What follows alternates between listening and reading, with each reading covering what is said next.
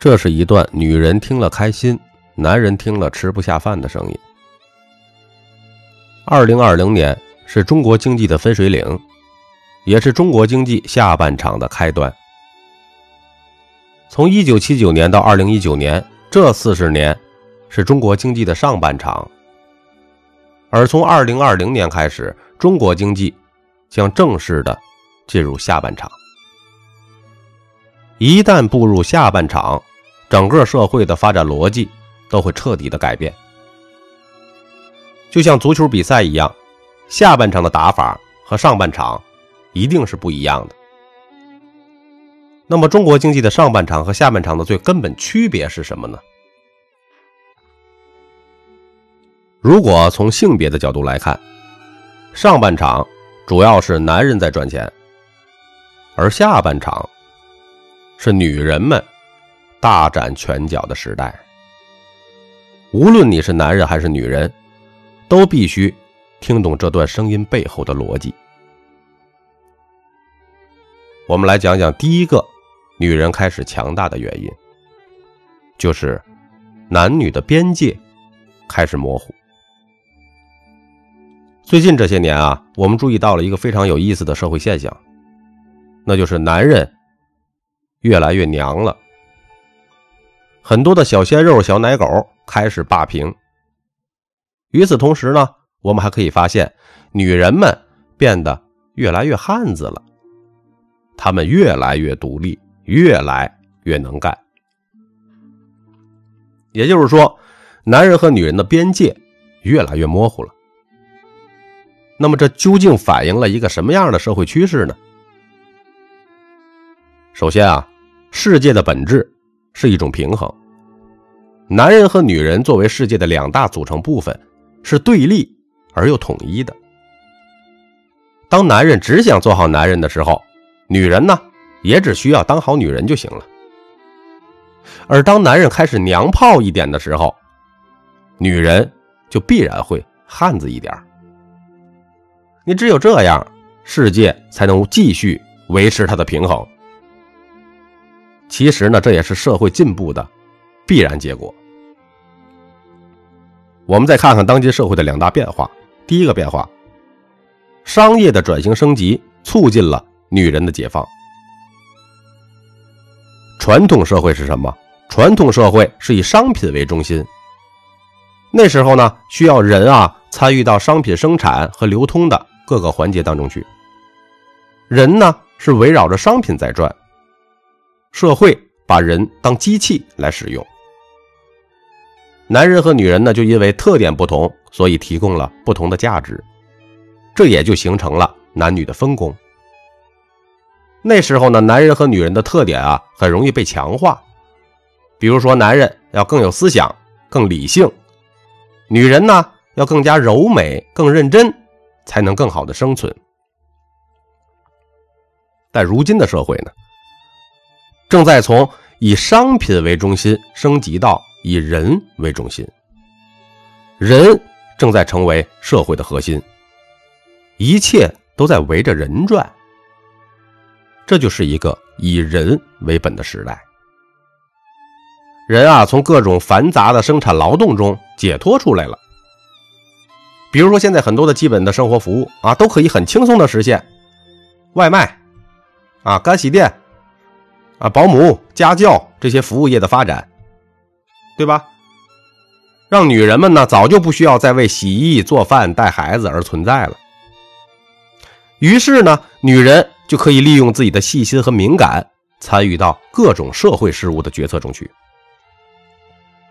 比如啊，前几年就有一组数据显示，中国女人的劳动参与率竟然接近百分之七十。而法国男人的劳动参与率才百分之六十二，也就是说，中国女人比法国男人还勤奋。诺贝尔经济学奖获得者科斯在《变革中国》这本书中感叹道：“中国人的勤奋令世界惊叹和汗颜，甚至有一点恐惧。”女人的勤劳啊，就会导致他们自己也有能力主导这个世界。也因此呢，一批为了讨好女人而存在的男人就应运而生了。这些男人呢，秀气又精致，满足了女人当权后的幻想。女人被压抑的原始欲望也被释放。所以呢，人的各种特性就得到了解放。要知道，男人也有温柔的一面啊，女人也有强悍的一面存在啊，只是之前被压抑了。社会的第二个变化是什么？个体的崛起让女人更独立了。在传统社会里，人是家庭、公司、家族当中的一员，对吧？而且被各种的观念所束缚，而现在呢，是一个个体崛起的那么一个时代啊。人们正在冲出各种束缚，成为一个个独立的个体。比如互联网，使各种自由职业者，哎呦，慢慢兴起了。人变得越来越独立、个体化。当人们都在获得独立的时候，怎么样才能生存的更好呢？那就需要完整性了。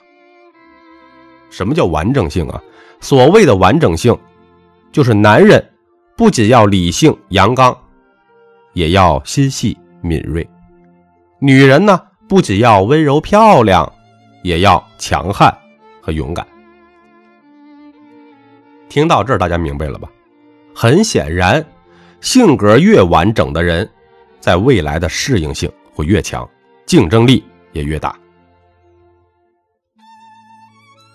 在传统社会里，男人离不开女人的温柔，女人离不开男人的阳刚，所以男人要和女人组成家庭啊。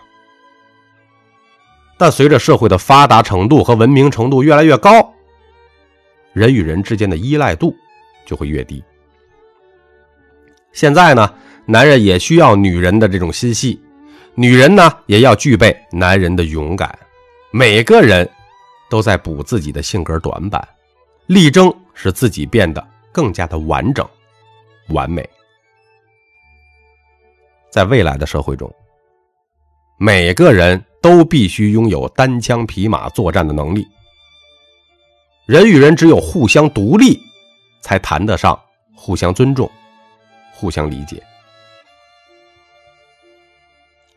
而且，独立呀，是一切文明的大前提。人一旦彻底走向独立，人与人之间的各种依附关系，比如啊，什么叫依附关系？比如雇佣关系、婚姻关系、师生关系、朋友关系等等，都在一一的消失。未来人与人之间只有合作关系，合则来，不合则去。这也正是老子所说的“鸡犬之声相闻，老死不相往来”。所以，无论是男人还是女人啊，都有机会为社会去创造价值了。只要你有足够的能力，再也不需要依附别人而存在了。而这就是社会进步的必然。未来每一个人都是一个独立的。经济体。刚才说女人大展拳脚的时代到了，第二个原因是什么呢？我跟大家说哈，雌雄同体才是人的最高境界。大家注意，我说的不是人妖哈，不要误会。在传统的观念里啊，我们认为哈，坚毅和理性。是男人的特质，而敏感和认真是女人的特质。但你仔细观察一下你的身边，你会发现那些高手们往往的兼具这些特质，或者说他们可以自如的切换这两种思维方式，这就叫雌雄同体。这也是当今很多优秀人物的重要特征啊。所谓嘛，所谓什么高手性非异也，自成阴阳。你毕竟混沌才是世界的本质嘛，流动性是世界的根本驱动力嘛。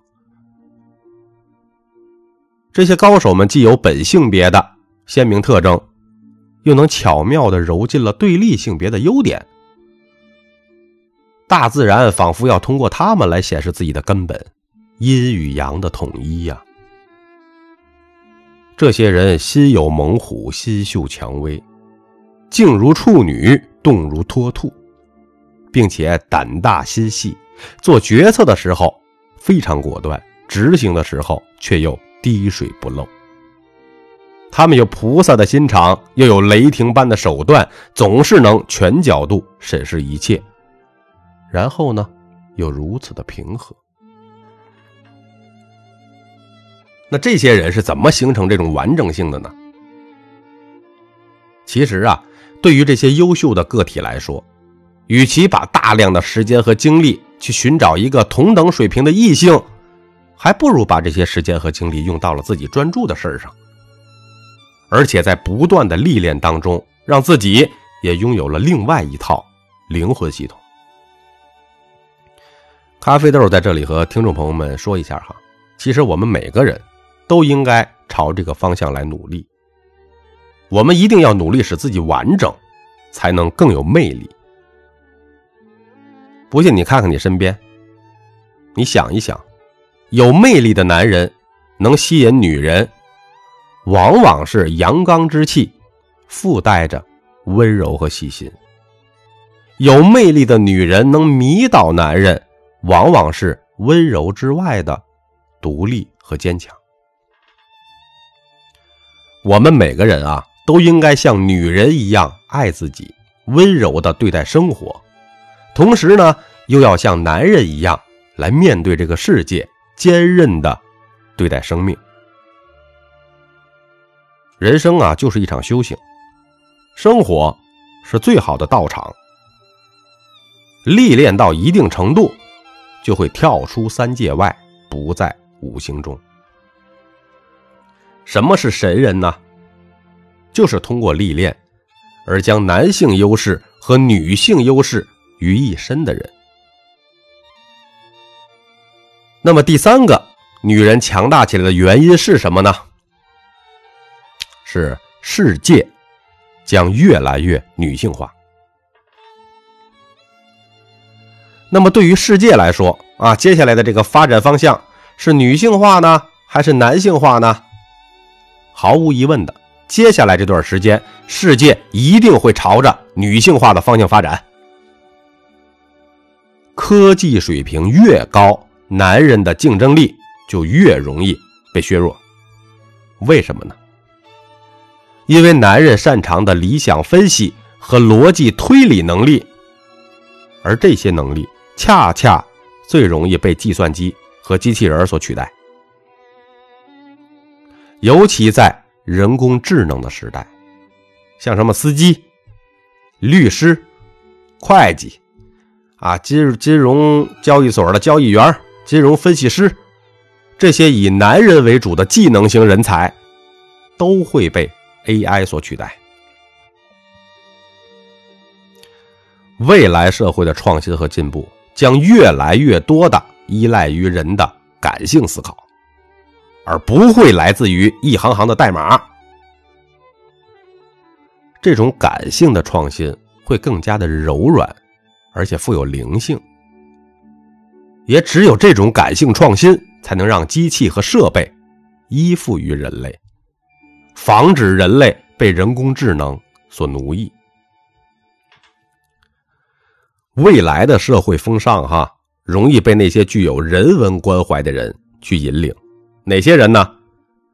这些人包括什么？艺术家、发明家、设计师、小说家、护理员、咨询师等这些职业。我跟你说哈，他们在未来将会获得更大的社会回报，并且享受到极大的快乐。